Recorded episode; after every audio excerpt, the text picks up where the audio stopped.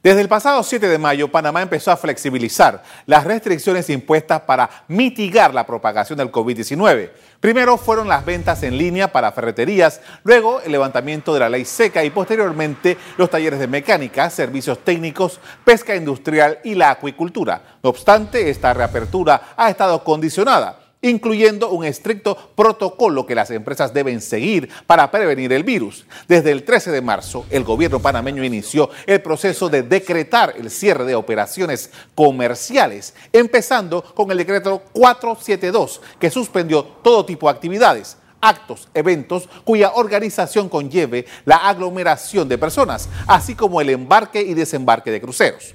Un par de días después, con el decreto 489 y con 55 casos confirmados, el gobierno ordenó el cierre de bares, hoteles, discotecas, casinos y prohibió a los restaurantes operar con comensales en sus locales.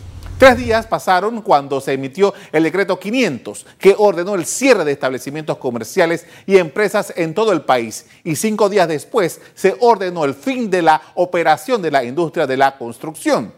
Las aperturas decretadas ahora son por seis bloques y solo el primero tenía día de inicio. ECO te invita a revivir este contenido entrando al canal 1 de VOD de Cableonda.